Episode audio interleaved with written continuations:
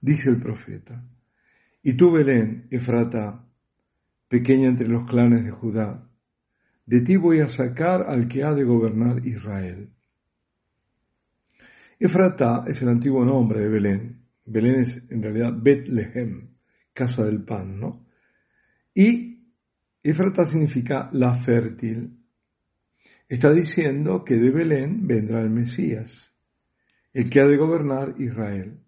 Y esto ya estaba dicho en el Antiguo Testamento, en Génesis, en el capítulo 49, que el Mesías vendría de Judá.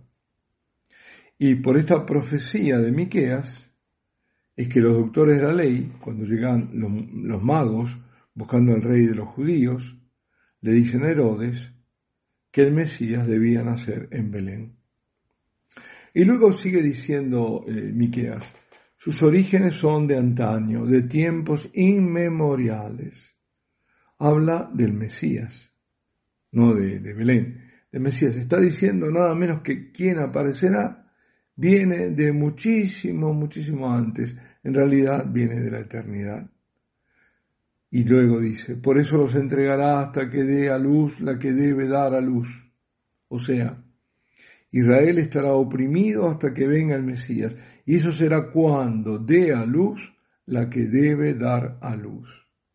O sea, alguien muy especial, porque está dando como señal una madre. Sí, pero todas las madres dan a luz. Pero esta es especial, es única. Esa señal es más explícita en Isaías, cuando dice, el Señor mismo os dará una señal. He aquí que la Virgen concebirá y dará a luz un hijo. ¿eh? Esa es la que tiene que dar a luz. Que eso está en Isaías en capítulo séptimo, versículo 14. Y concluye el pasaje de hoy de Miqueas diciendo, se mantendrá firme, pastoreará con la fuerza del Señor, con el dominio del nombre del Señor, su Dios. Se instalarán, ya que el Señor se grande hasta el confín de la tierra. El mismo será la paz. ¿Mm? Y se alude al Mesías porque dice pastoreará, es decir, el Mesías pastor de Israel. Y este es otro de los títulos mesiánicos, y justamente así lo llama el Salmo de hoy, el 79, pastor de Israel. Se, refiere tanto a, Dios, el Padre, digamos, como al Mesías. ¿Qué tiene el poder de Dios este Mesías? Y se deduce, es Dios mismo porque sus orígenes son remotísimos. Es decir, no es un hombre como los demás, porque Él mismo es la paz, no da la paz, dice, es la paz, es decir, encarna otro atributo divino. Lo que sí absolutamente inesperado ha sido para ella fue caer en la cuenta que era objeto de toda la gracia de Dios. Era algo de lo que en su humildad no tenía conciencia de serlo. Es ella la llena de gracia, es la que halló gracia ante Dios, es a quien Dios le anuncia que concebirá y dará a luz un hijo y se llamará Jesús, Yeshua. Dios salva. Y será grande y será llamado Hijo del Altísimo y Dios le dará un trono, el de David, y ese reino no tendrá fin. Y todo eso y de golpe se lo dicen. Bueno, eso es lo que hizo que María se postrara ante el Altísimo y ante su designio sobre ella, que se postrara como su esclava. Solo se permitió hacer una pregunta, pero desde su humildad, buscando comprensión, porque ella había tenido la inspiración, sin dudas, sin dudas, venida de Dios, de permanecer virgen. Era un proyecto además compartido con su prometido esposo, con José. Y entonces, ¿cómo? ¿Cómo? Ahora me dices que voy a ser madre. En esto hay un conflicto. Y es cuando el arcángel, para favorecer el entendimiento de prodigio tan grande, acudió por analogía a lo que Dios había hecho con su pariente Isabel, que en su vejez había concebido un niño y estaba ya de seis meses. Bueno, es entonces que María se levanta, que deja esa situación tan íntima y necesitada aún de ser absorbida y se pone en movimiento sin perder un instante.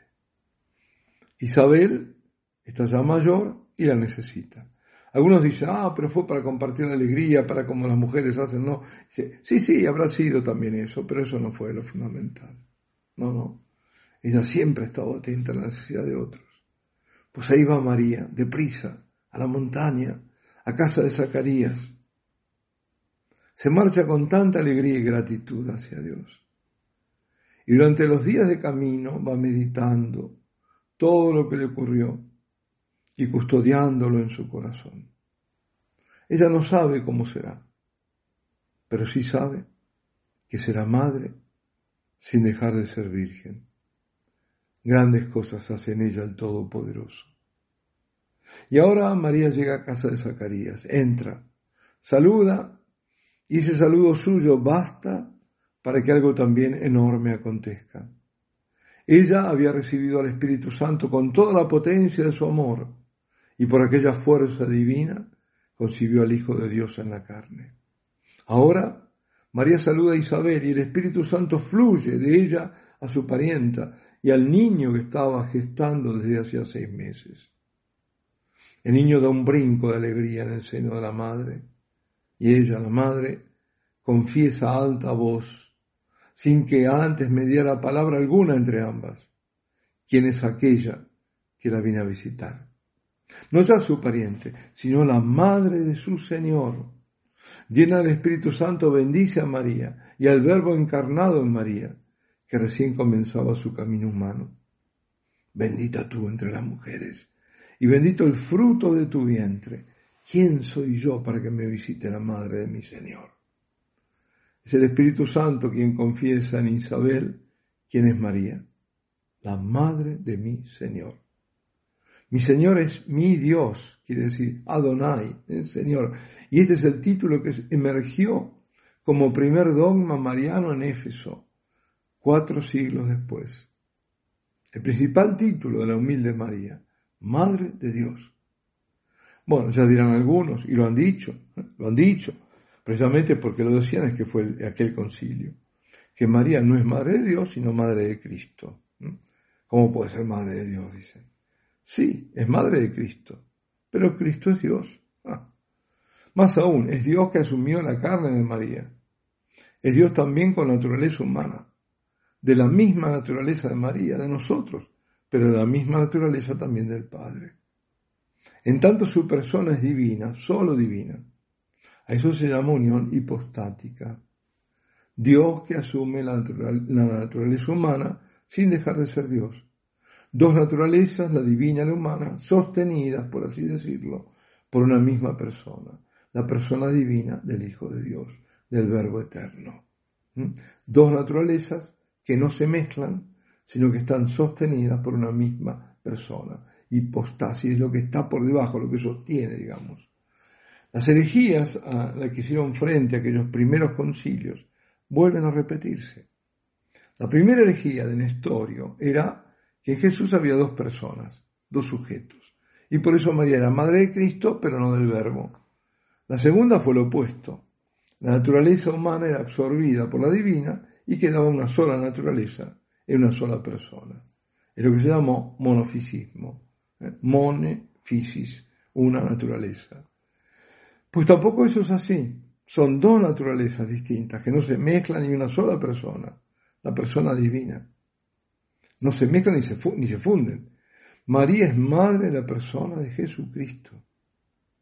Isabel profetiza nuevamente al decirle, Bienaventurada la que ha creído porque lo que le ha dicho el Señor se cumplirá. María no dudó.